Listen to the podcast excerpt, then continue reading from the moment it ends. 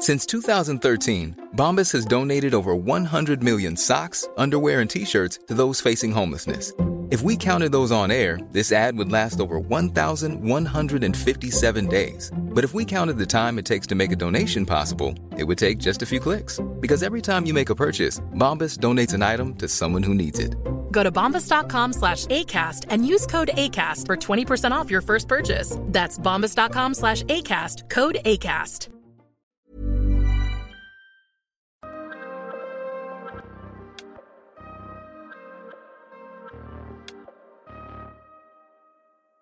Bienvenue dans le PEX Podcast, le podcast du partage d'expériences en prévention des risques.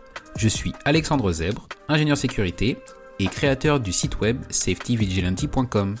Sur ce site web, vous retrouvez tous les épisodes du podcast bien sûr, mais aussi des vidéos et des articles pour booster votre culture sécurité. Vous pouvez aussi me suivre sur LinkedIn, Instagram et Twitter. Ce podcast existe pour tous les acteurs de la prévention qui veulent progresser en sécurité au travail et apprendre de l'expérience passionnante de mes invités. Bonjour à tous, je vous propose aujourd'hui un nouvel épisode bonus un peu particulier. Nous allons parler aujourd'hui du concept de la résilience appliqué aux activités économiques. J'accueille pour cela l'association Résilience et une partie de ses membres qui nous partageront leur expérience et surtout leurs solutions. Bon épisode Bonjour Sandra Dessel-Lamotte, bienvenue de nouveau dans le podcast. Oui, bonjour Alexandre. Euh, vous êtes la, présidente de l'association Résilience. Est-ce que vous pourriez nous, expliquer l'objet de l'association? Oui, bien sûr, avec plaisir. Donc, euh, l'association Résilience est une euh, association qui a pour euh, vocation de sensibiliser les activités économiques exposées aux risques majeurs naturels et technologiques et tout risque signifiant pour leurs activités. Donc, même la COVID-19 est, aussi un des aspects que, nous évoquons au sein de l'association. l'association rassemble des entreprises exposés aux risques majeurs et des entreprises porteuses de solutions, et puis d'autres acteurs euh, publics et privés, collectivités territoriales, euh, chercheurs éventuellement, voilà. Et euh, l'association, en fait, qui est née en 2017, développe ses actions au travers de quatre axes. D'abord, elle a un site internet pour valoriser les actions des entreprises qui s'engagent dans la réduction de la vulnérabilité et la résilience. Donc, on présente en fait des initiatives concrètes pour faire euh, un effet euh, encouragement et boule de neige. Nous réalisons également des formations auprès des dirigeants et des salariés sur la thématique euh, de, des risques majeurs principalement. Euh, nous sommes également un réseau professionnel euh, qui rassemble en fait des acteurs, notamment français, qui, TPE, PME, agissent et investissent, créent des solutions en matière de résilience et de réduction de la vulnérabilité. Et puis, nous menons également quelques actions de solidarité lorsque notamment euh, des, catastrophes ont lieu. Euh, nous euh, donnons un appui technique et pratique voire juridique auprès des entreprises, notamment TPE-PME e concernées, et voire nous leur apportons un petit soutien financier. Voilà. Et aujourd'hui, on a le plaisir de vous accueillir une fois de plus pour un épisode bonus. Est-ce que vous pourriez nous, expliquer le pourquoi cet épisode et euh, qui est sur le thème de la résilience? Oui, tout à fait. Donc, euh, c'est vrai qu'il y a eu un effet d'opportunité, si on peut dire, parce que euh, le, salon, Préventica devait avoir lieu à Lyon en 2020 et nous avions prévu d'être, d'être présents. Il se trouve qu'il a été euh, reporté. Nous avions ensemble avec Safety prévu de réaliser certains entretiens et nous avons souhaité maintenir en fait cet épisode, notamment pour présenter les adhérents qui avaient prévu d'être présents au Salon Préventica et en particulier les entreprises porteuses de solutions. Donc, euh, pour nous, voilà, c'est euh, une occasion de leur donner la parole et de recueillir leur avis et vision de la résilience et en même temps de prendre connaissance de leurs activités en matière de réduction de la vulnérabilité des activités économiques, puisque la plupart d'entre eux travaillent aussi euh, sur d'autres aspects, que ce soit l'habitat ou autre. Mais là, on centre en fait leur point de vue sur euh, leurs actions en lien avec l'objet de l'association. Tout à fait. Donc, euh, nous allons donc découvrir ces membres de l'association dans l'épisode qui suit. Bonne écoute. Merci Sandra. Merci, merci Alexandre. Suite à la présentation de Sandra de Lamotte, nous allons écouter les entretiens réalisés auprès des adhérents porteurs de solutions de l'association Résilience, Effectis, Synapse Advance, Resilio, Esti France et Cedralis. La première entreprise est Effectis avec Michael Lopez et Marie Babot. Bonjour euh, Michael Lopez et Marie Babot, comment allez-vous? Bonjour. Eh bien, merci. Écoutez, oui, très bien. Eh bien, merci d'être euh, présent pour partager votre expérience euh, sur cet épisode bonus sur la résilience. Est-ce que vous pourriez bah, commencer par euh, vous présenter d'abord, Marie Eh bien, Marie Babot, je suis ingénieure maîtrise des risques chez Effectis France depuis bientôt 4 ans. D'accord, merci. Et Michael? Et moi, bah, écoutez, euh, je vais fêter mes 10 ans chez Effectis bientôt. Là, donc, euh, bah, je suis chef de projet euh, industrie et infrastructure. Je développe les activités et les métiers bah, liant avec ces activités sur, enfin, dans l'entreprise. Voilà. Et alors, est-ce que vous pourrez nous expliquer finalement l'activité d'Effectis et, et les solutions qu'elle propose? Alors, euh, Effectis, au départ, on est, on est laboratoire de, résistance au feu. Donc, on, travaille beaucoup avec, on travaille beaucoup avec les, fabricants euh, de, produits de construction qui doivent euh, certifier des, des performances au feu, en fait, sur des portes de feu, les, ventilateurs, enfin tous les équipements de sécurité qui, doivent assurer une fonction. Et on a une, une, activité d'ingénierie donc qu'on a développée grâce à, bah, notre savoir-faire sur euh, la partie feu, euh, où on fait donc des prestations intellectuelles euh, qui sont bah, en lien avec la, sécurité incendie et donc la validation des, des produits qui sont installés dans, dans les bâtiments et dans les infrastructures de manière générale. Donc, euh, c'est la prestation intellectuelle et de l'assistance technique, j'imagine, directement euh, chez le client ou justement ça, vos, vos, tests et, euh, et vos, votre expertise, elle se caractérise surtout dans, dans votre laboratoire? Alors, on a, on a en gros un, gros tiers de notre activité qui est, qui est, qui est basé donc, sur la, la des tests en laboratoire. Mmh euh, effectivement, là, il n'y a pas le choix. Hein. c'est l'essentiel de, de cette activité-là se, se, déroule en, laboratoire. Donc, on a, on a deux laboratoires en France et euh, on a aussi un laboratoire euh, à Belfast, en Irlande? on a un laboratoire en Turquie aussi. Et on a un laboratoire aux Pays-Bas. Donc, on est quand même un groupe européen. Mm-hmm. Et donc, en France, on a un laboratoire à Mézières-les-Messes et un autre aux Avenières à une heure de Lyon. Et euh, donc ça, c'est voilà, vous me disiez, c'est un tiers de l'activité, et le reste de l'activité, donc les, deux autres tiers, se répartissent sur la, partie euh, qu'on pourrait assimiler finalement à du, bureau d'études euh, risque ingénierie incendie. Et voilà, une, activité David Chantier donc qui, qui fait le parallèle entre, qui fait le lien entre le laboratoire et les prestations intellectuelles. Donc là, on travaille plutôt en bureau, quoi. D'accord plutôt en bureau d'études. Et, et, donc finalement, on dit souvent que le, que l'incendie, c'est le risque de toutes les entreprises et, de, euh, et, le, plus important. C'est-à-dire que vous, vous, intervenez auprès de tout type d'entreprise ou vous avez euh, des secteurs euh, préférentiels? On, intervient avec beaucoup d'industriels, les, ICPE notamment, les installations classées pour la protection de l'environnement, pour les, les, études réglementaires, que ce soit les études de flux thermique, les études de mode de ruine, de désenfumage, d'évacuation, etc. Euh, et on intervient aussi pour les, ERP, les établissements qui reçoivent du public, qui demandent aussi des, euh, des études assez spécifiques qu'on peut proposer. Ok.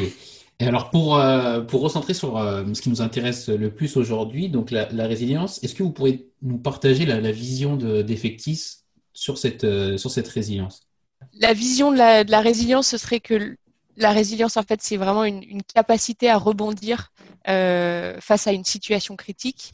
et donc une, une, capacité à rebondir qui est basée sur une stratégie de réflexion euh, et de préparation qui est issue euh, d'abord d'un retour d'expérience pratique, euh, ensuite de connaissances techniques accumulées en, la matière et des meilleures techniques disponibles, les MTD, et enfin d'un rapport coût-bénéfice qui ne peut pas être réduit au, site industriel seul, parce que ça doit vraiment inclure toute la chaîne d'acteurs.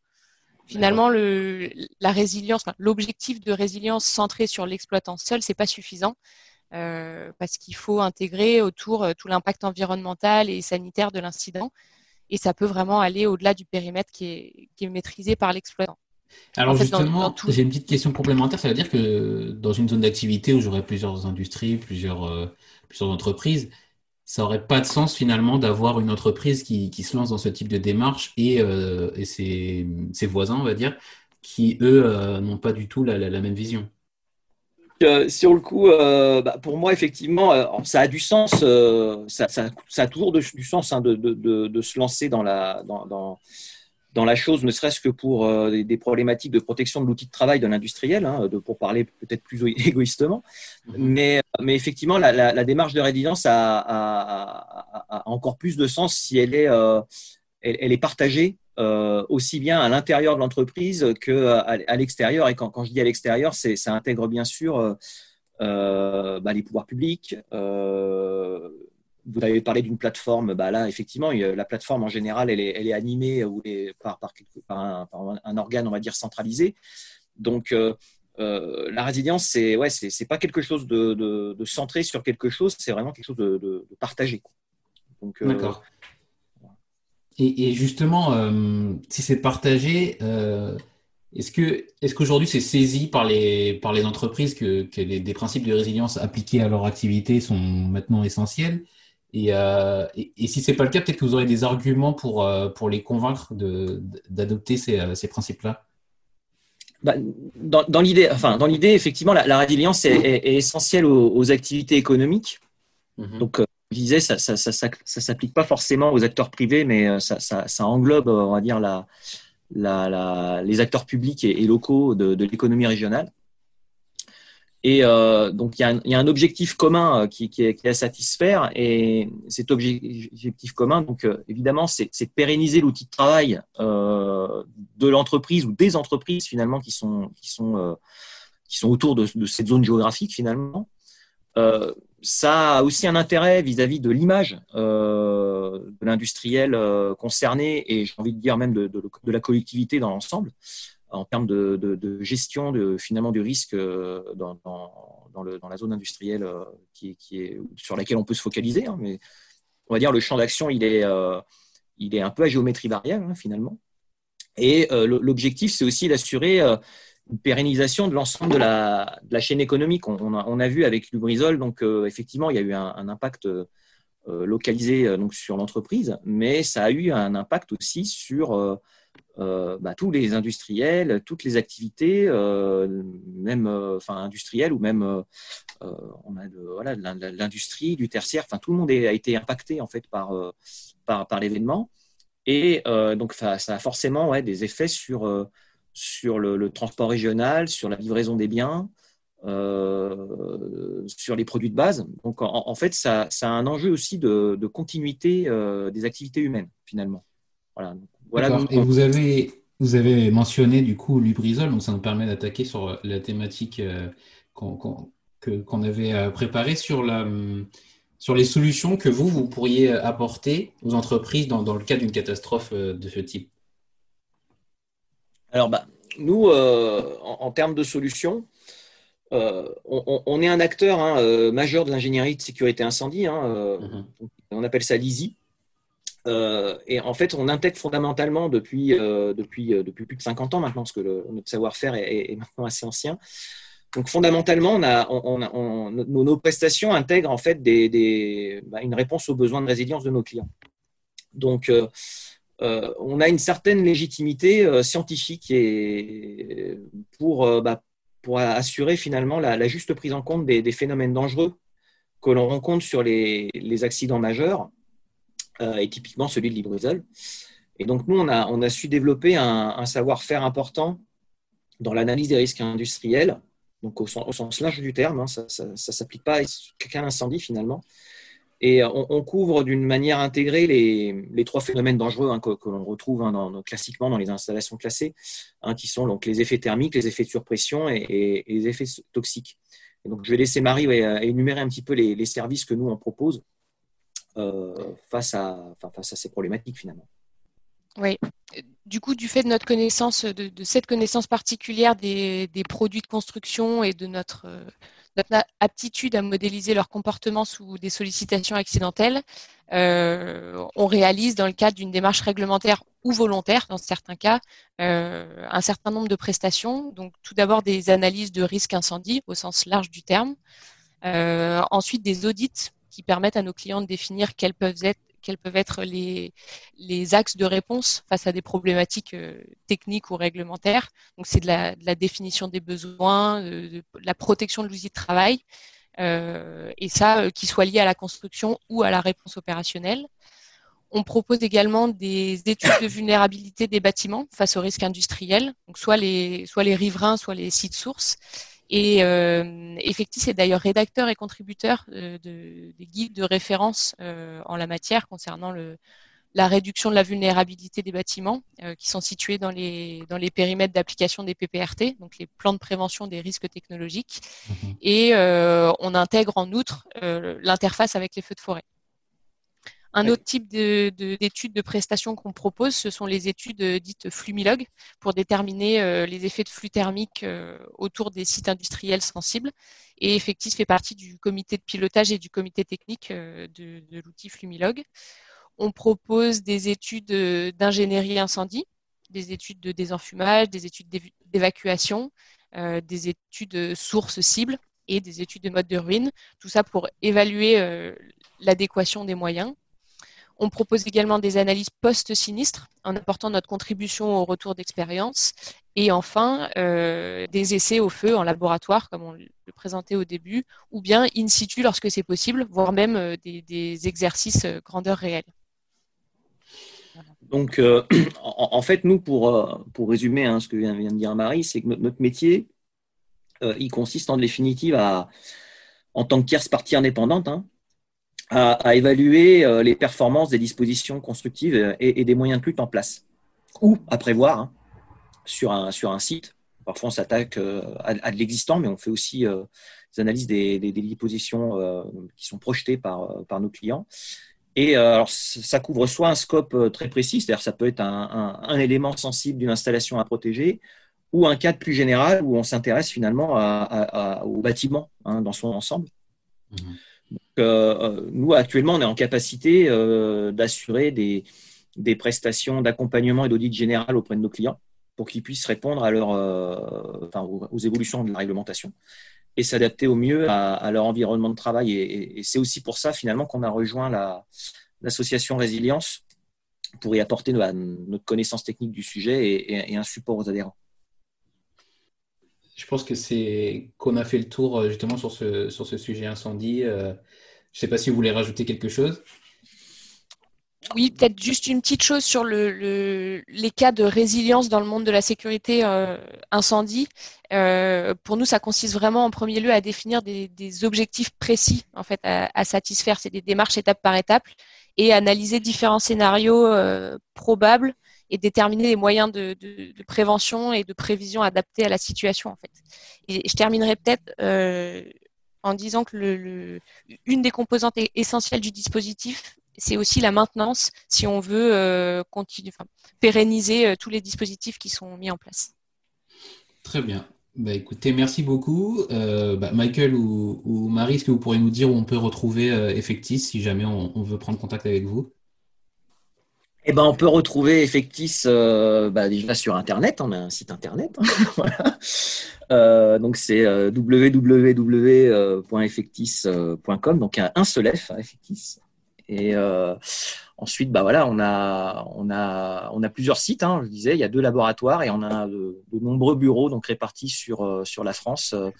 Donc, euh, donc un à Villeurbanne euh, où je suis basé avec Marie, un autre à Nantes, un autre à Bordeaux, un autre à Metz, un autre à Rouen. Enfin on a, on, a maillé le territoire français et on est présent donc aussi dans le monde, comme je vous disais, avec les, les, différents laboratoires qui sont qui sont répartis euh, à travers euh, finalement l'Europe. Voilà.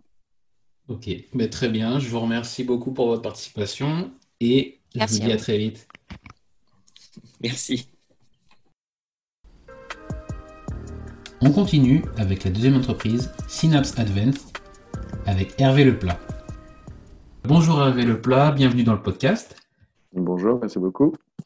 Euh, est-ce que vous pourriez rapidement vous, vous, présenter et surtout nous expliquer ce que fait votre, votre société? Donc en fait, Synapse Advance a été créé en, juin 2018. Donc je suis un des cofondateurs de, la société Synapse.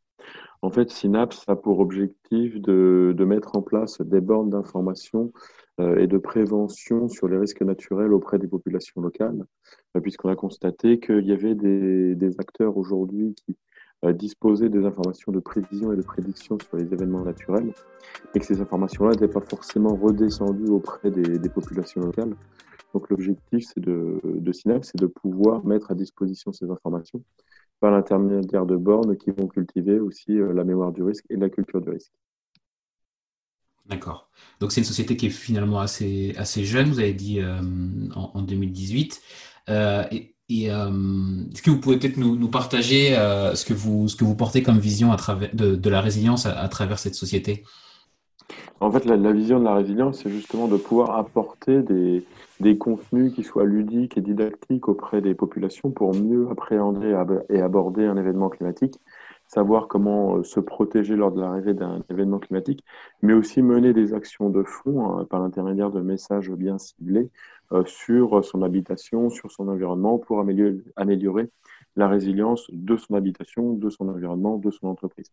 Donc l'idée, c'est vraiment d'accompagner par euh, des contenus didactiques les populations locales, les entreprises, sur les actions qu'elles peuvent mener pour mener cette résilience. D'accord, donc vous vous adressez à, aux particuliers comme aux professionnels Oui, oui tout à fait. Mais bah alors là, ce qui nous intéresse aujourd'hui, ça va peut-être plus la partie professionnelle et donc les activités économiques. Peut-être que vous pourrez plus détailler ce que, ce que, ce que vos solutions peuvent apporter pour, pour ces, ces activités-là. Bah, les solutions vont apporter justement une modélisation de, l'événement climatique qui va arriver, donc du risque euh, environnemental euh, et climatique qu'il peut y avoir sur la zone d'implantation de l'entreprise, donc lui permettre de connaître les actions qu'elle doit mener à, brève échéance ou à moyenne échéance pour euh, réduire bah, son risque d'arrêt d'activité et aussi mener des actions de fond sur la résilience de son bâtiment et de sa structure. Et vous avez parlé des des bornes. Peut-être que vous pourrez nous dire exactement quelles sont euh, les, informations qu'elles mettent à disposition et comment vous, les implantez. Alors, en fait, la, borne, c'est un totem qui est, de forme cylindrique qui comprend un ou deux écrans digitaux, euh, qui peut être soit simple face, soit double face. Euh, les écrans digitaux sont tactiles pour développer tout ce qui est interactivité avec les personnes à proximité. Euh, la bande s'implante en général en limite de risque ou alors sur un lieu de passage pour que justement il y ait, cette interactivité. Et après, la borne va diffuser euh, l'ensemble du contenu que euh, l'entreprise souhaite faire passer. C'est vraiment une co-construction de la présentation sur les écrans qui est faite avec l'entreprise. Donc, c'est vraiment personnalisé. Après, on va mettre les informations générales que sont la météo, le niveau du risque sur la zone considérée et après, tous les autres contenus vont être créés avec euh, le service communication de l'entreprise pour permettre justement d'avoir un message qui soit ciblé en fonction des besoins et des contraintes de l'entreprise.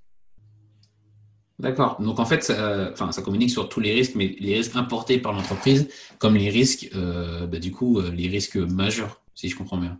Oui, tout à fait, oui, c'est vraiment les risques majeurs. Et après, bah, on peut dériver justement sur d'autres risques. Euh, c'est ce que la souplesse du digital qui nous permet justement d'avoir un, un, tronc commun sur les risques majeurs et après de pouvoir avoir des informations subsidiaires qui sont menées et incorporées par l'entreprise elle-même ou alors par notre service de communication. Donc, je réfléchis au, totem et ça, vous, euh, donc ils sont à disposition du public, ils sont euh, directement en, limite de, du, risque, vous avez expliqué, donc en limite de propriété de l'entreprise et euh, accessible à tout le monde. Et j'imagine que eux-mêmes, ils sont dimensionnés pour résister aux catastrophes?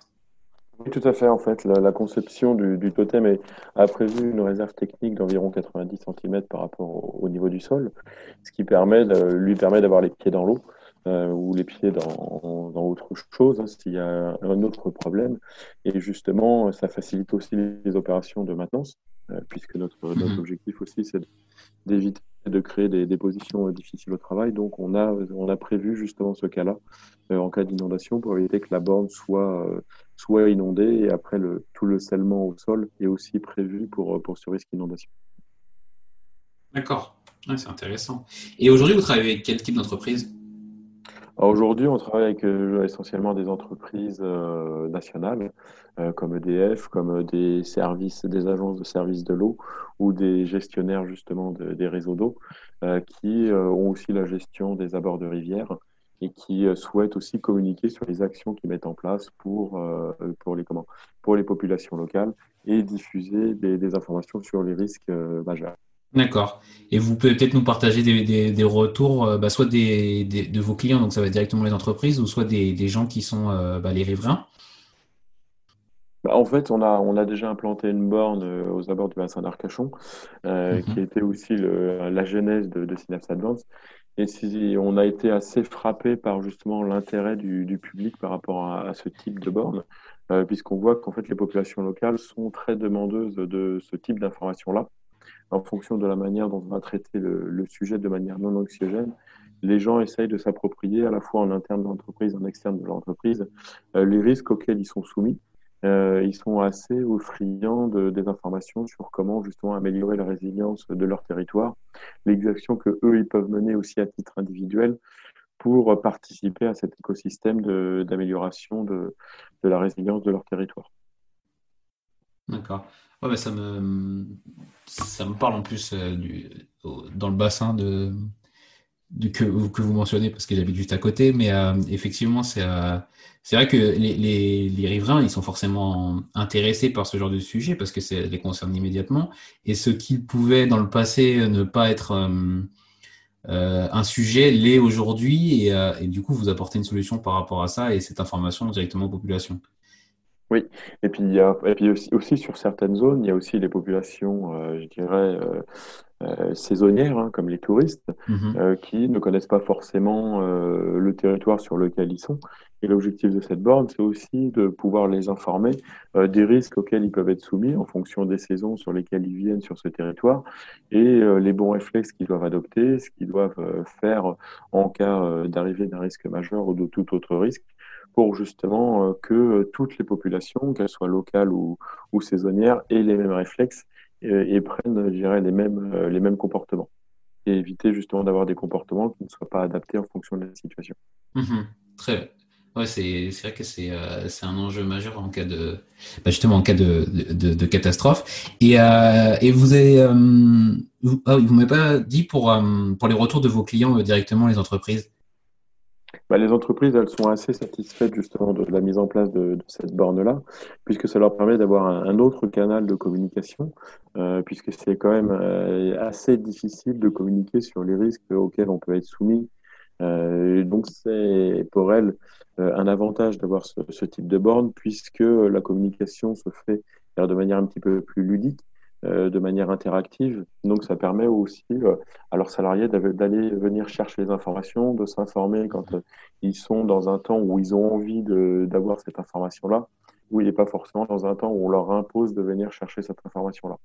Donc, les retours sont assez positifs. Et on voit que justement, ça crée aussi un sentiment auprès de, des salariés des entreprises d'une envie aussi d'améliorer aussi leurs actions du quotidien pour réduire cet impact sur l'environnement et d'améliorer leur, leur résilience. Et, et, du coup, sur une dernière question sur plutôt sur, notre société qui, bah, vit des crises et, qui semble finalement ne pas toujours euh, apprendre de, des crises euh, assez proches. Voir comment vous, voyez évoluer la comment vous voyez évoluer la, résilience dans la, la société à l'avenir? Oui, bah, justement, l'implantation de, des bornes permet aussi aux, populations de, de travailler en, amont avec les différents services de l'État sur euh, la prévention et l'amélioration de la résilience sur, sur les événements climatiques plutôt que d'être toujours dans la réaction. Euh, et l'abord, justement, permet de traduire, de, montrer aussi euh, aux populations ou aux entreprises les travaux qui sont faits, puisqu'on a toujours tendance à oublier rapidement euh, d'où on partait pour savoir d'où on va. Donc ça permet aussi de montrer aux différents acteurs toutes les actions qui ont été menées, plutôt que de dire on est dans l'immobilisme et on est dans la, et on est dans la réaction plutôt que dans l'anticipation. Donc l'idée, voilà, c'est que cette borne-là, elle développe cette culture du risque et qu'elle soit aussi un témoin des, actions qui sont déjà menées, qui sont en cours, et qu'elle puisse permettre aussi aux gens de voir ce qui est en cours d'être mené et euh, ce qui reste encore, le chemin qui reste encore à parcourir. Très bien. Hervé, merci beaucoup euh, d'être venu partager votre expérience. Euh, je vous dis à très vite. À très vite. Merci beaucoup, Alexandre. La troisième entreprise est Resilio avec Ignacy Fontanals. Bonjour Monsieur Fontanal, bienvenue dans le podcast. Euh, est-ce que vous pourriez vous, vous, présenter et nous présenter un peu ce que fait votre entreprise Resilio, s'il vous plaît? Oui, donc euh, moi je suis Ignacy Fontanals, je suis le directeur Europe de Resilio Technologies.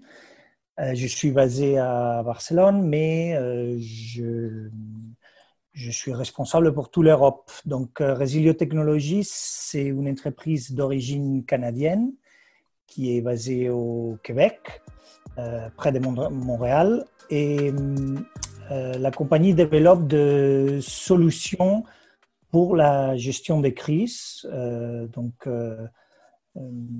c'est une, entreprise que surtout, il développe un outil pour euh, un outil numérique euh, de gestion dynamique, on dit intelligent des risques et de pilotage prédictif d'événements euh, pour les organisations, pour que les organisations soient plus résilientes face aux crises et catastrophes naturelles. D'accord. Bah alors on, viendra plus précisément par la suite sur, sur votre solution que vous proposez. Mais alors, comme vous avez attaqué directement sur le sujet de la résilience qui nous intéresse aujourd'hui dans, ce podcast, est-ce que vous pourriez nous partager la, vision que, vous portez à travers Resilio sur la, sur résilience?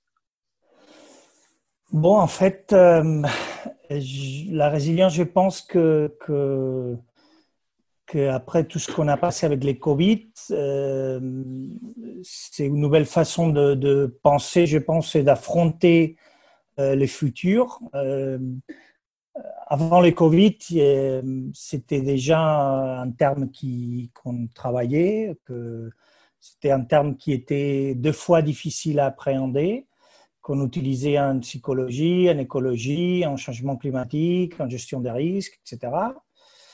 Euh, mais que euh, à partir des les événements qu'on a, qu'on a tous vécus, je pense que, c'est un, un paradigme qui, qui les prochaines années va être euh, très, très, très important. Donc, en fait, déjà que la, vision actuelle que a Resilio sur, sur,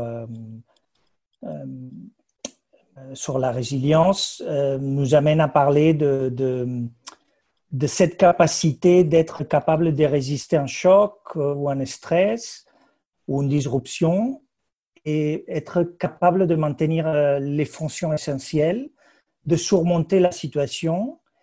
Et pour nous, c'est clé aussi d'être capable de d'apprendre de cette situation pour en finir euh, plus fort, plus renforcé. Si, si on n'apprend pas et on continue et on, on ne devient pas mieux après une crise, alors on sera pas, on n'est pas dans la résilience, on est dans, on va être résistant, mais on ne on va pas être résilient. Donc pour nous, c'est une nouvelle façon d'aborder la gestion des risques dans les mhm. organisations et une nouvelle façon d'affronter la gestion des risques si toutes les parties euh, prenantes qui participent à, la résilience euh, euh, le veulent.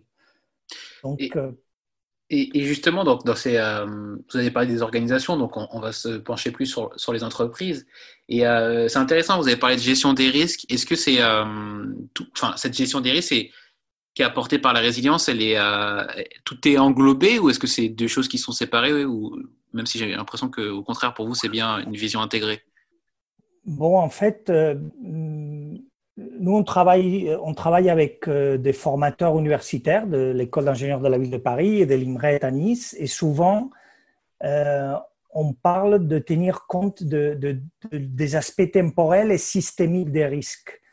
En fait, on dit que nous devons analyser les risques. Euh, une organisation doit analyser ses propres risques comme organisation, mais en tenant compte de son entourage, des les autres acteurs qui sont dans, dans, les territoires. Et euh, c'est seulement avec ces idées de collaboration nécessaire euh, entre les différentes parties prenantes que chacune devient résiliente, mais aussi elle doit, elle doit penser, cette, chaque organisation, comment elle peut contribuer à la résilience commune euh, du territoire. Donc, en fait, c'est une vision, euh, je dirais, une vision, la, résilience nous amène à faire une analyse des risques, une vision des risques, avoir une vision des risques différente de, ce qu'on avait traditionnellement. Mhm. D'accord. Et alors, du coup, on peut, euh, on peut peut-être se tourner vers, euh, vers ce, qu'aujourd'hui propose Resilio. justement, vos solutions pour améliorer la résilience des, des entreprises en quoi votre, votre solution elle peut, elle peut améliorer cette résilience? Donc, bon, en fait, euh, euh, nous pensons, comme j'ai dit, que qu'en ce moment, la résilience devrait être au centre des préoccupations des activités économiques. Euh, et que c'est clair que maintenant la résilience est devenue le, une source, source d'avantages compétitifs d'un territoire plus que jamais. Et Resilio euh, c'est une solution qui, en fait favorise cette interopérabilité entre les différentes parties prenantes désireuses de collaborer en vue d'être plus résilientes face aux crises et aux événements. Donc, ce qu'on dit chez Resilio, c'est que, avec l'utilisation de notre plateforme, une activité économique aurait une économie de temps, pourrait optimiser euh, ses ressources, euh, pourrait diminuer les temps de, retour à la, normale, atténuer les impacts financiers que, la crise aurait créé, aurait euh, pourrait améliorer la gestion des coûts d'intervention et, entre autres, démontrer une gestion responsable des risques. En fait, euh, souvent, ce qui, les, entreprises qui travaillent avec la plateforme, c'est des entreprises qui, savent gérer les risques et que, la gestion des risques avec cette euh, vision résiliente est au centre de, ces, pensées ou, est posée au centre de la stratégie de, l'entreprise. Est-ce que vous pourrez peut-être nous dire en quoi, enfin peut-être plus en détail à quoi ça ressemble la, plateforme et, euh, et surtout l'innovation qu'elle apporte à vos... Parce que finalement, est-ce qu'il n'y a pas déjà des, solutions qui existent comme ça pour, euh, pour aider les entreprises? Oui, en fait, euh, Resilio, surtout, ce qui permet, c'est de.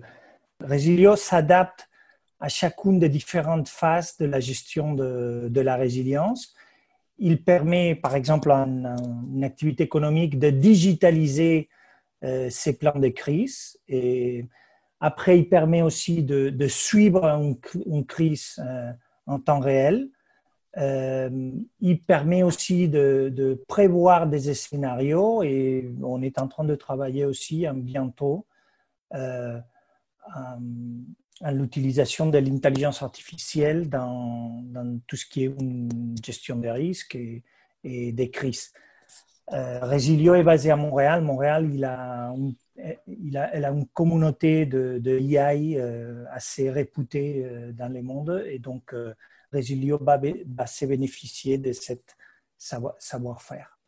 donc, je dirais que, que travailler avec une plateforme comme Resilio permet à une organisation de, euh, euh, d'utiliser la, la, résilience à différentes échelles. Ça veut dire que mm, si on a un site industriel, on a un plan de, de gestion des crises qu'on peut digitaliser, qu'on peut, qui, ces plans peuvent devenir dynamiques jusqu'à en ce moment, il y a beaucoup de compagnies qui ont des plans d'urgence, comme vous disiez, des solutions, mais qui sont statiques. C'est des plans digitalisés, statiques, qui évoluent pas dans le temps. Donc, euh, la plateforme Resilio, ce qu'il fait, c'est qu'il a tout un, une liste de fonctionnalités qu'en fait, il rend votre plan de mesure d'urgence, votre plan euh, de résilience, si vous en avez un, de continuité d'activité, il va les rendre euh, dynamiques et, il va hum, permettre aussi de, de, prendre des, des, décisions quand, il y a quand, il y a quand vous êtes au milieu d'une crise, où souvent euh, on trouve les entreprises ou les organisations que euh, ils suivent les plans, mais les plans ils sont totalement dépassés, comme, comme, on a pu voir récemment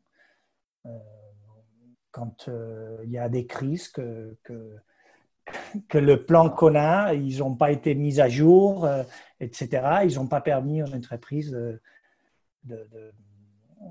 d'avoir de, une réaction adéquate. Et c'est récupérer, être vraiment résilient devant la disruption qu'ils ont, qu'ils ont expérimentée. D'accord.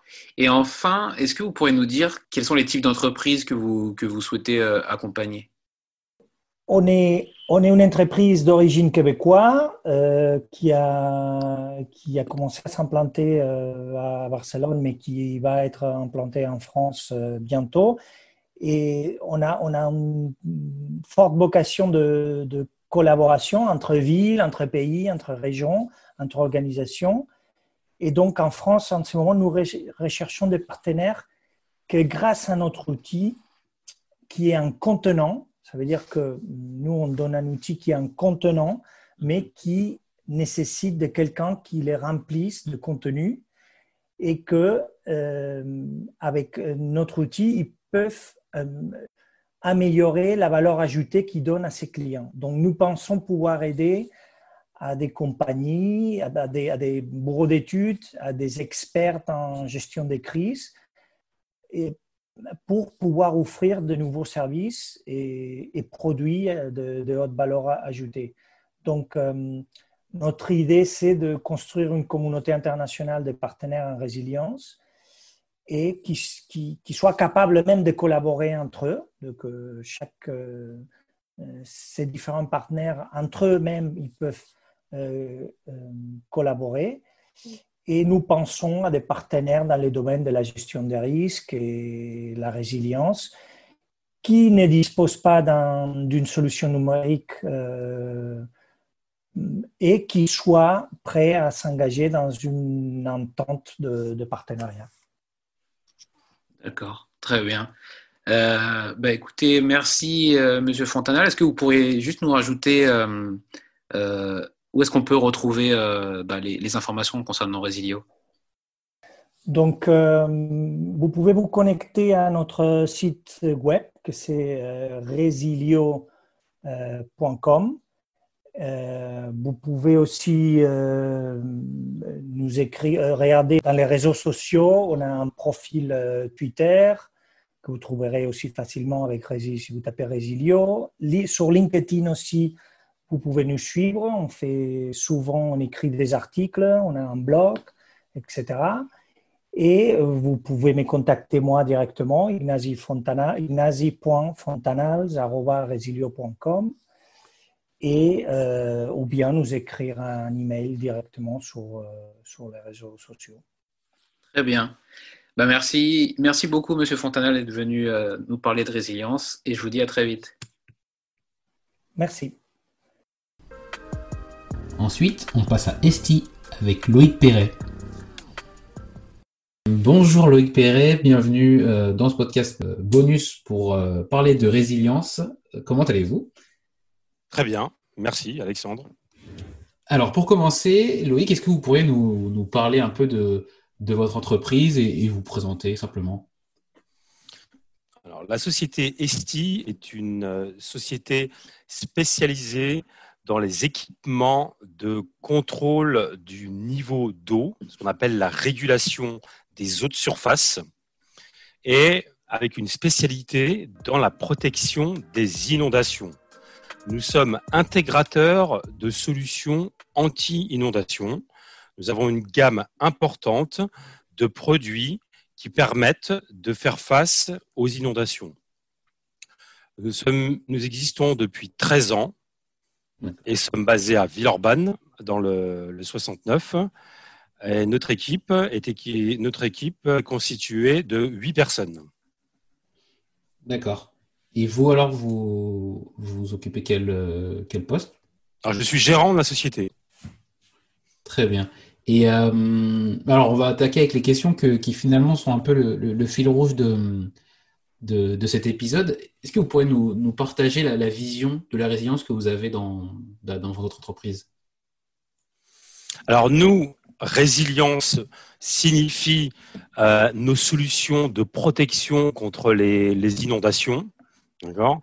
Euh, C'est toute cette gamme dont je parlais juste avant qui permettent à une personne qui est située, une entreprise, hein, une personne, enfin une, entité, un site euh, qui est soumis au risque d'inondation, d'avoir des solutions qui lui permettent de se protéger et donc d'être résiliente face à l'inondation.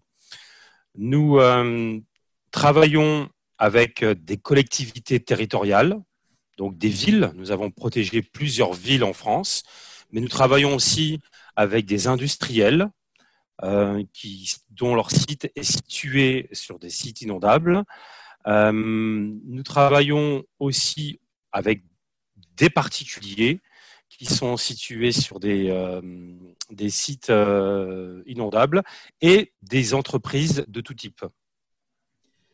Et justement, là, les, les solutions que vous proposez, bah, alors vous avez parlé du public et du privé. Euh, vous pourrez peut-être plus en parler. Moi, j'ai en préparation, j'ai pu faire un tour euh, sur votre site, euh, votre site web, dont le lien sera en, description de l'épisode.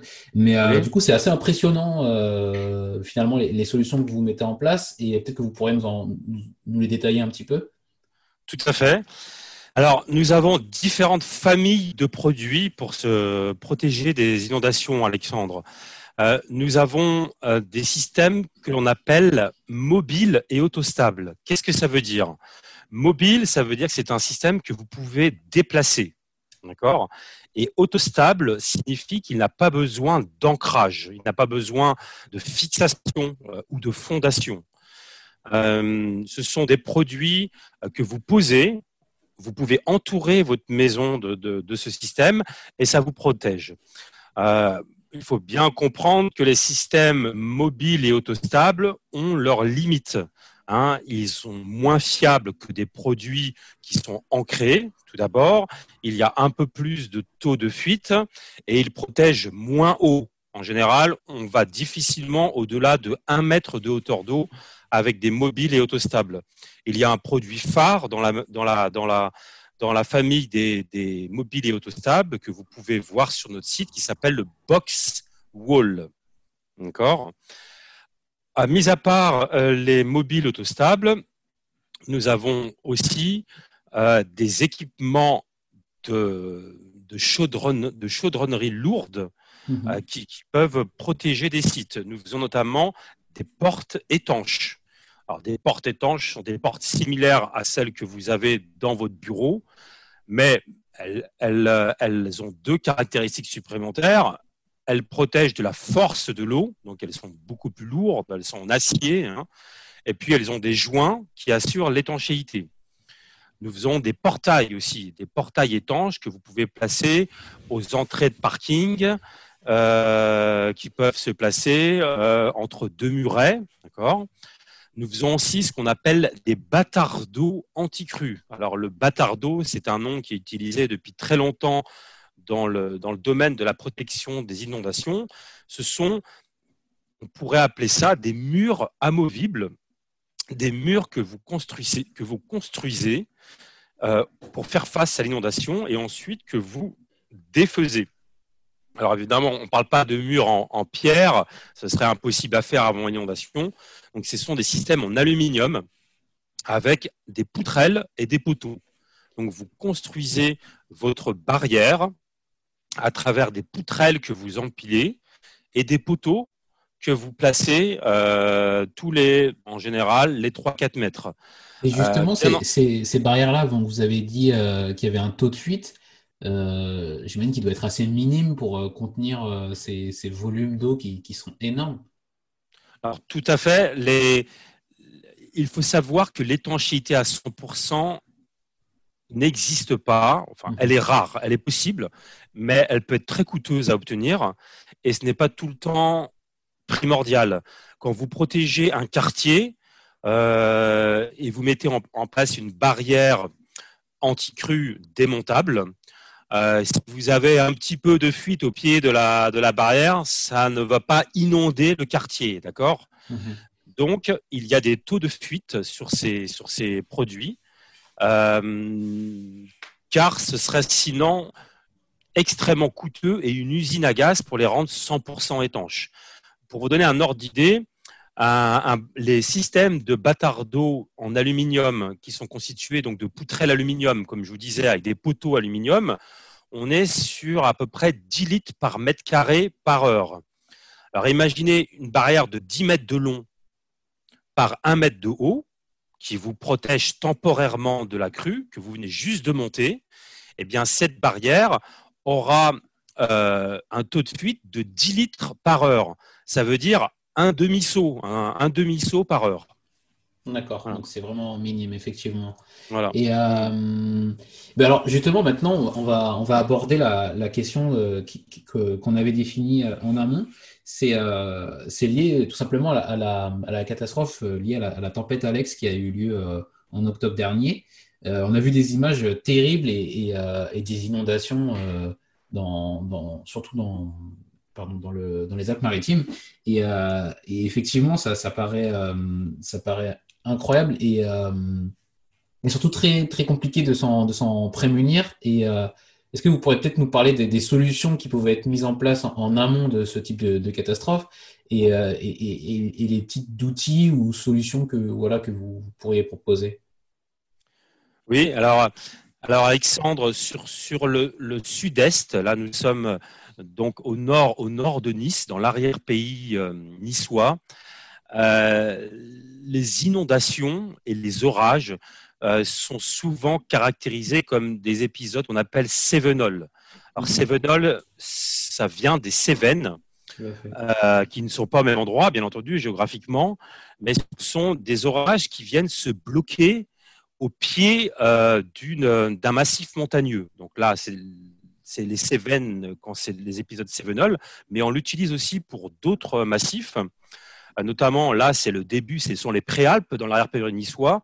Donc vous avez des accumulations de nuages qui se font au, euh, au pied de ces massifs montagneux et vous avez ensuite ce qu'on appelle une pluie stationnaire, un orage stationnaire, c'est-à-dire que les, euh, les, nuages vont déverser leur flot de, pluie très intensément sur une courte durée et dans une zone euh, réduite où le, où le nuage est bloqué. Ensuite, vous avez les caractéristiques là, dans le cas de la RPI niçois, nous sommes dans les Préalpes, donc vous avez une géographie avec des vallons, des, des vallons où l'eau peut s'écouler très très vite.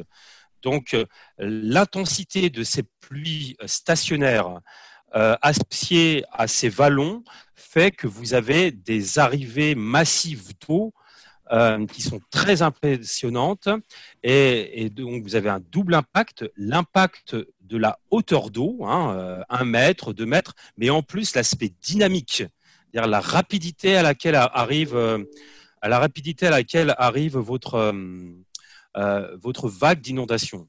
Mhm.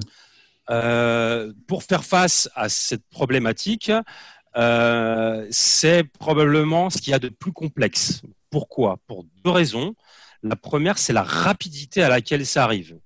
Donc, comme nous mettons en place, nous, des systèmes démontables que l'on met en place manuellement, la plupart du temps, mais je vous parlerai d'autres choses après, eh bien, vous imaginez, si vous avez qu'une heure pour réagir, c'est difficile de mettre en place un mur démontable. D'accord? Donc, ces produits que l'on met en place manuellement ne sont pas toujours adaptés. après, il faut, réfléchir, bien entendu. Hein. Hein, est-ce qu'il y a la logistique? Est-ce qu'ils ont les temps de les monter? D'accord. Ensuite, vous avez un deuxième aspect, c'est l'aspect dynamique de la vague qui fait qu'il faut des, des, euh, systèmes qui reprennent une charge extrêmement forte. D'accord? Déjà, la charge statique de l'eau, les gens ne se rendent pas compte, mais un mètre d'eau, un mètre d'eau statique qui ne bouge pas, en pied, c'est une tonne par mètre carré. Une tonne par mètre carré. Et je parle de 1 mètre cube d'eau, hein, d'accord hein. Alors, un, mhm. mètre, un mètre cube d'eau qui dévale à 4 mètres par seconde, ce sont des efforts extrêmement importants, d'accord Donc, si vous, mettez, si vous mettez quelque chose de démontable, il faut que ce soit extrêmement solide. Et donc, extrêmement solide, malheureusement, veut dire parfois trop lourd à mettre en place euh, lorsque hum, trop lourd et donc difficile à mettre en place euh, dans des délais courts.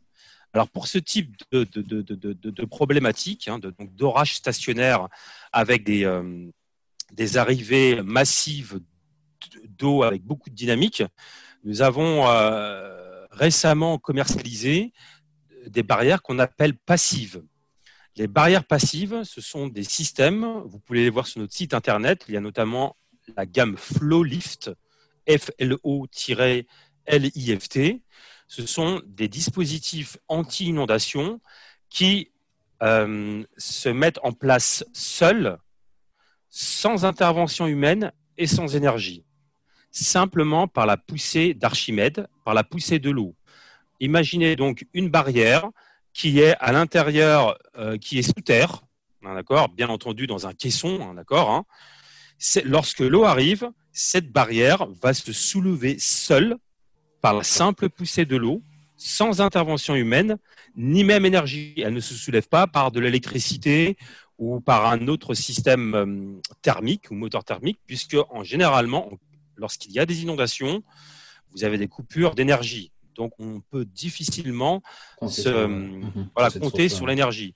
Donc les systèmes passifs, dans le cas là, que vous avez cité là, dans, dans l'arrière-pays niçois, auraient pu être, après étude, hein, après voilà, euh, nous travaillons avec des bureaux, aurait pu être une solution euh, qui aurait pu fonctionner. Hmm. D'accord, ouais, c'est, vrai que c'est très intéressant ce, type de, de solution et, euh, euh, et, c'est peut-être pas, pas suffisamment connu. Mais euh, bah, pour continuer, parce qu'il faut qu'on avance, est-ce que vous pourrez peut-être nous, dire justement ce que vous, en quoi vous agissez dans, dans l'association euh, Résilience également? Alors nous, nous, sommes, nous sommes experts dans la partie risque inondation. Donc nous, intervenons auprès de l'association euh, lorsque des clients ont des problématiques d'inondation et lorsque notre gamme de produits, euh, donc mobile et temporaire dont je vous parlais, peut être adaptée, nous pouvons euh, assister les clients à réfléchir à des systèmes de, protection qui soient adaptés à leurs problématiques. D'accord, très bien. Euh, écoutez, merci beaucoup euh, Loïc Perret d'être venu partager euh, votre expérience avec nous. Est-ce que vous pourriez nous, nous dire où est-ce qu'on peut vous, vous, contacter tout simplement pour, pour avoir plus d'informations? Alors, vous pouvez nous trouver bien entendu sur Internet, sur notre site www.estifrance.com. Alors, esti, E-S-T-H-I. Vous pouvez aussi nous appeler sur notre numéro de téléphone que vous trouverez facilement sur notre site internet 04 78 95 09 74 et vous avez tous les moyens de communication sinon que vous, vous, vous, nous trouverez donc même sur, sur, les réseaux sociaux et sur et, les contacts par email sur notre site internet. Très bien. Bah, écoutez, Loïc, je vous dis merci et à bientôt. Merci. La cinquième et dernière entreprise est Cedralis avec Xavier Bérujon. Bonjour Xavier Bérujon. Alors, merci d'être venu partager votre expérience avec nous. Est-ce que, tout d'abord, vous pourriez présenter, euh, vous présenter et présenter l'activité de votre entreprise Cedralis Bonjour euh, Alexandre, euh, écoutez, merci de votre sollicitation. Euh, je suis Xavier Bérujon, en charge du développement commercial de Cedralis, dont le métier est de fournir depuis 18 ans des solutions et des services opérationnels en gestion de crise.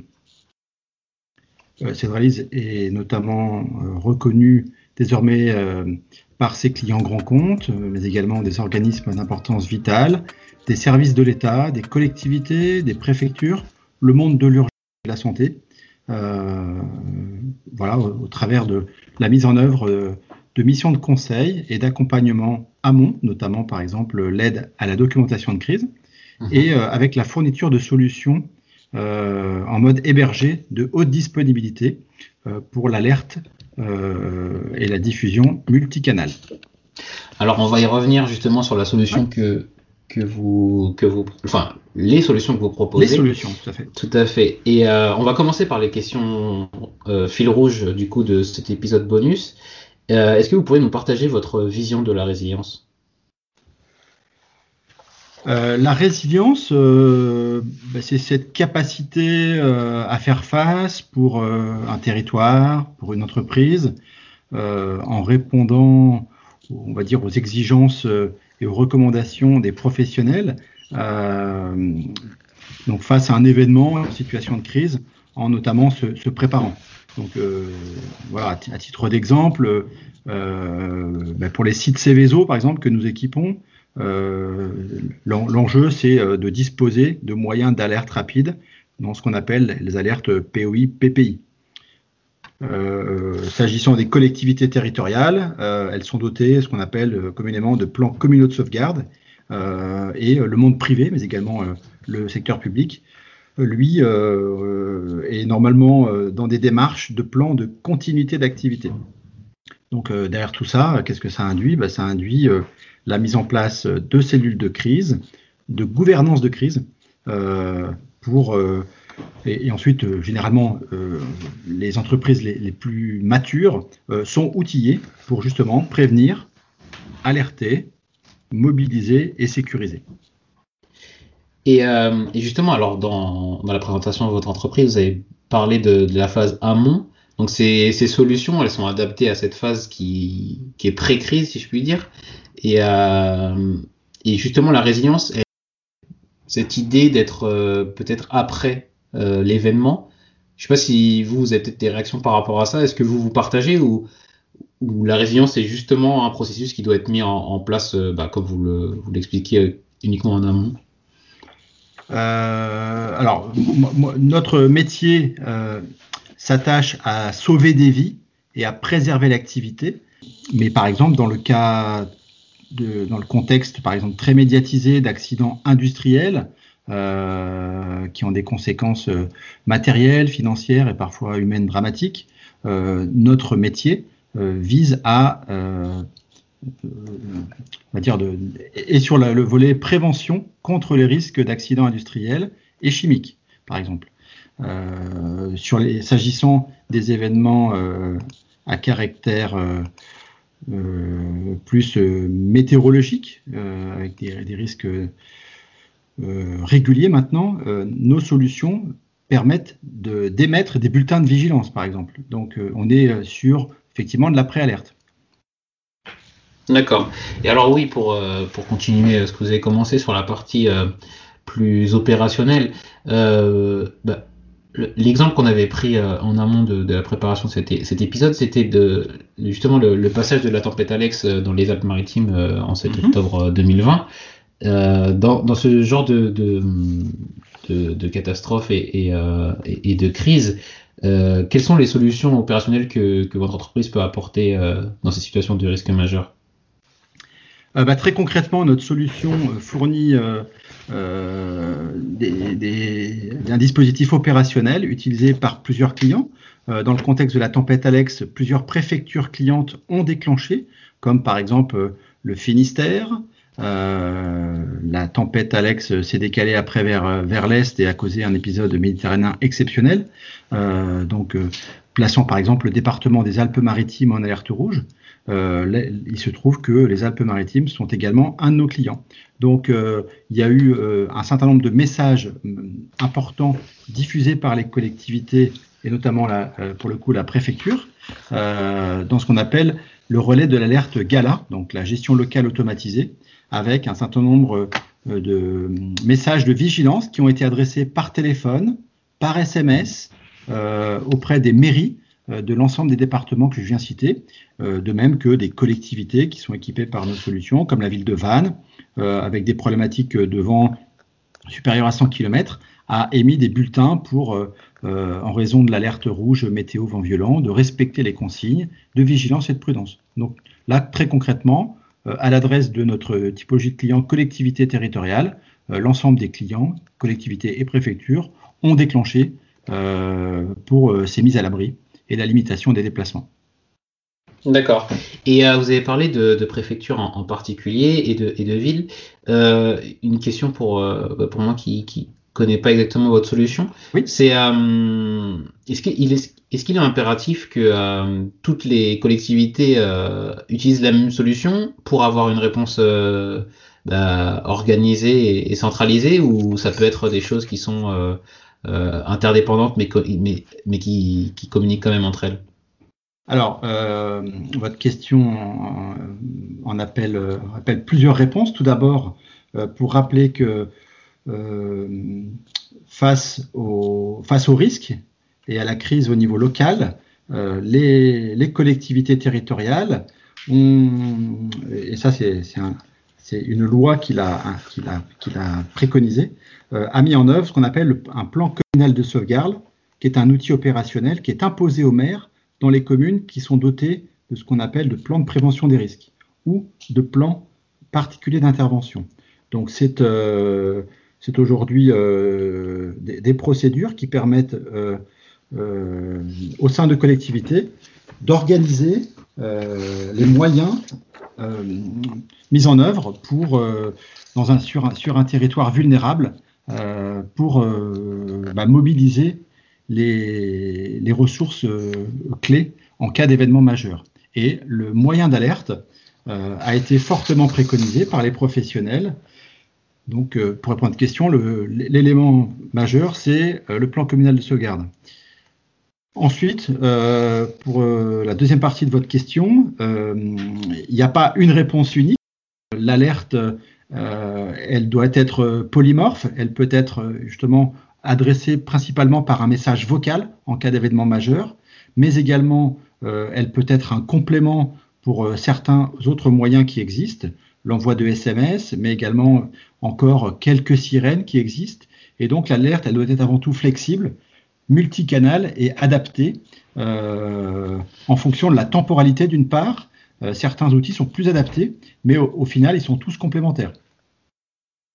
D'accord, donc ils sont tous euh, ils sont tous complémentaires. Et, justement, ces outils, ou en tout cas votre solution, par rapport à la crise de, en, revenant sur la crise de la tempête Alex, est-ce que vous jugez que c'est c'est des solutions qui, ont été suffisantes euh, par, rapport aux dégâts qu'on a, pu, euh, voir. Alors, on peut citer euh, les événements de la tempête Alex, mais malheureusement des événements plus tragiques encore en, termes de, pertes humaines, comme ce fut le cas dans, le secteur de Cannes il y a maintenant plus de trois ans. donc, dans, dans, ce contexte, le métier de Cedralis est bien de garantir les moyens de mobilisation en mode pré-alerte, en alerte des collectivités concernées.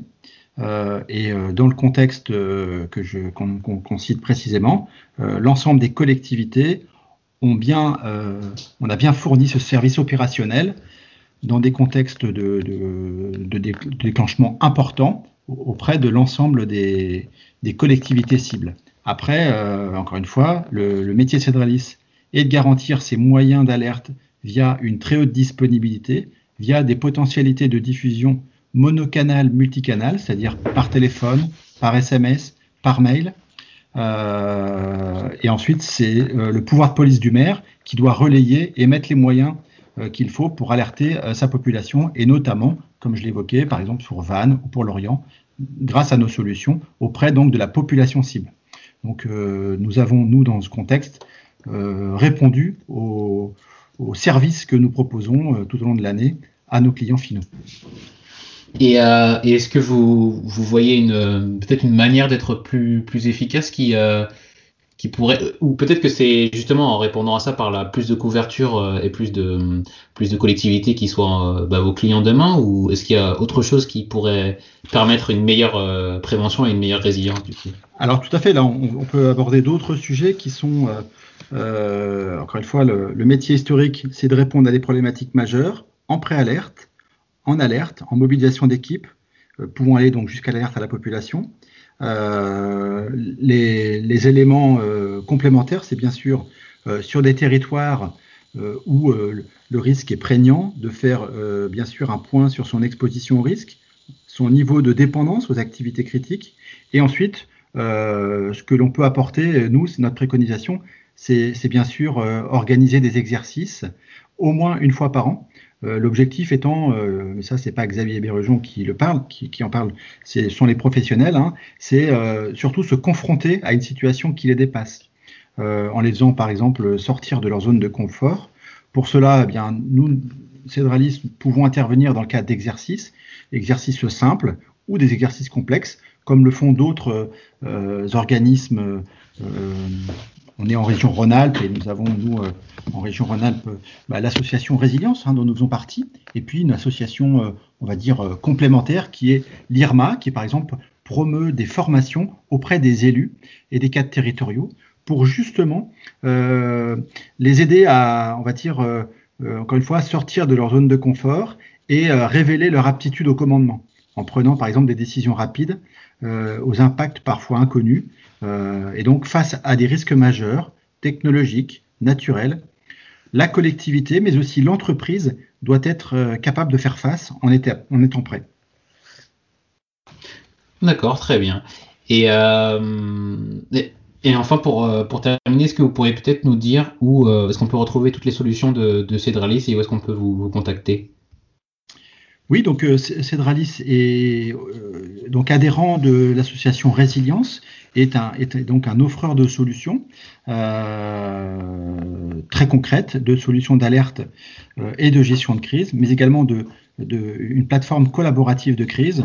Et euh, donc pour terminer sur le sujet, Cedralis est aussi une des seules PME françaises certifiées ISO 22301.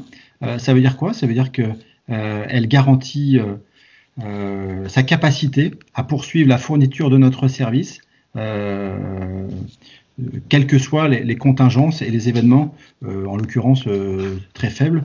donc, on a un système de management de la continuité d'activité. Et en synthèse, nous fournissons trois solutions majeures. La première, les boîtiers physiques de déclenchement au sein de, sites Céveso que nous équipons partout en France, parmi lesquels des, clients prestigieux comme BSF, Bayer, Constellium, Sequence, Trady, euh, des, sites pétroliers, Ruby Terminal, euh, raffinerie du Midi, entrepôt pétrolier de Gironde. Deuxième typologie de, solutions, ce sont des solutions euh, en mode hébergé, et donc qui ne nécessitent aucune installation. Et via un simple smartphone, une tablette ou un PC, vous accédez à des stratégies d'alerte et de déclenchement extrêmement simplifiées. Et enfin, en complément de nos systèmes d'alerte qui donc diffusent de l'alerte monocanal ou multicanal. Nous avons également une application smartphone euh, qui nécessite pour le coup là un téléchargement et qui vient permettre de diffuser une information push, mais également de l'information remontante, et puis euh, euh, la, liste des tâches à faire, les checklists, et également une fonctionnalité de safety check de type SOS avec de la géolocalisation. Voilà les principaux, principales solutions. Et pour terminer, donc un certain nombre de conseils amont auprès de collectivités territoriales, citons par exemple la ville de Tignes, pour lequel nous venons de terminer un accompagnement, mais également des, au sein de grands comptes, des comptes médias par exemple, aujourd'hui en, mission, pour l'aide à la documentation de crise, que sont des fiches actions et des fiches réflexes pour justement être prêt le jour J. Très bien. Euh, Xavier, je vous remercie et euh, je vous dis à très vite. Merci Alexandre. Excellente fin de soirée. Pour obtenir plus d'informations sur l'association Résilience, vous pouvez vous rendre sur son site internet association-résilience.org. Merci d'avoir écouté cet épisode en entier. Si vous êtes toujours là, c'est que vous l'avez sûrement apprécié. Pour me donner votre avis, allez dans votre application de podcast préférée et laissez 5 étoiles à l'émission en allant dans la section Notes et avis. Et on n'oublie pas l'invité. Retrouvez-le sur ses réseaux sociaux pour le remercier ou pour prendre contact avec lui. Les liens de liaison sont directement en description de l'épisode. Encore merci et à un prochain épisode. Mom deserves the best and there's no better place to shop for Mother's Day than Whole Foods Market. They're your destination for unbeatable savings, from premium gifts to show-stopping flowers and irresistible desserts. Start by saving 33% with Prime on all body care and candles. Then get a 15-stem bunch of tulips for just $9.99 each with Prime. Round out Mom's menu with festive rosé, irresistible berry chantilly cake, and more special treats. Come celebrate Mother's Day at Whole Foods Market.